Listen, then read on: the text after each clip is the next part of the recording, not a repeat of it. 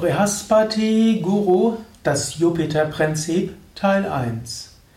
Hallo und herzlich willkommen zu einer neuen Hörsendungsserie, Vortragsserie, Videoserie, nämlich über Guru Brihaspati, das Jupiter-Prinzip.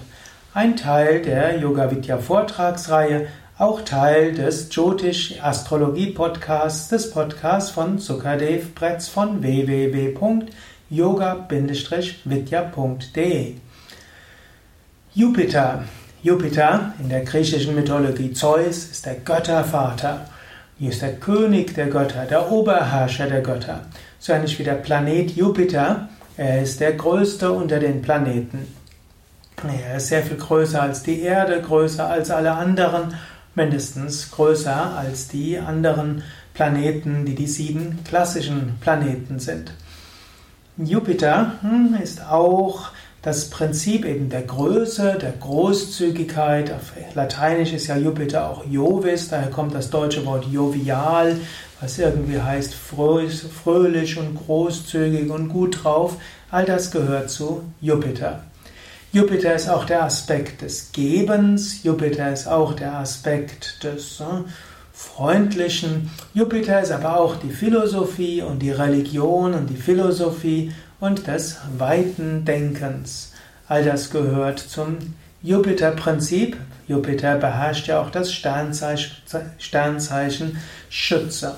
Und dieser Schütze, auch der den Überblick behält und die Weite sieht, wird ja oft dargestellt wie eine Art Centaurus, also ein Pferd und ein Mensch, der mit dem Pferd zwar verbunden ist, Dinge von oben schaut und irgendwo in die Weite geht. All das gehört zum Jupiter-Prinzip und damit zum Schütze.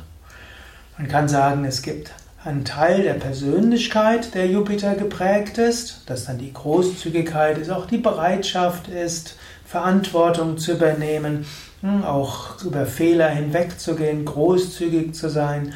Jupiter ist auch hm, letztlich eine Art von Karma, wenn man in einer Phase ist, wo alles schön und gut geht. Und Jupiter als drittes ist auch das Prinzip des Lernens und des Lehrens.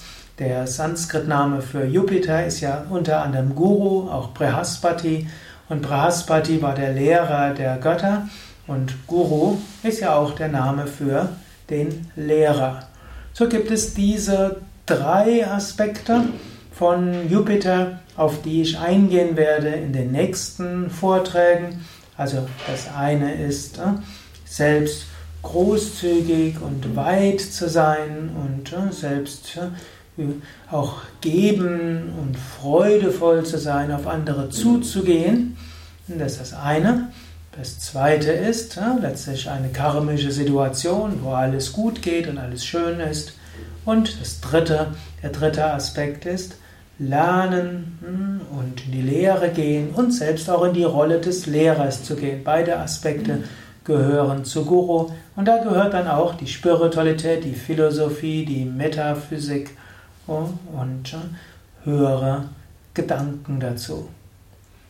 Ja, du kannst jetzt selbst noch etwas nachdenken und überlegen, was, womit du dort etwas anfangen kannst.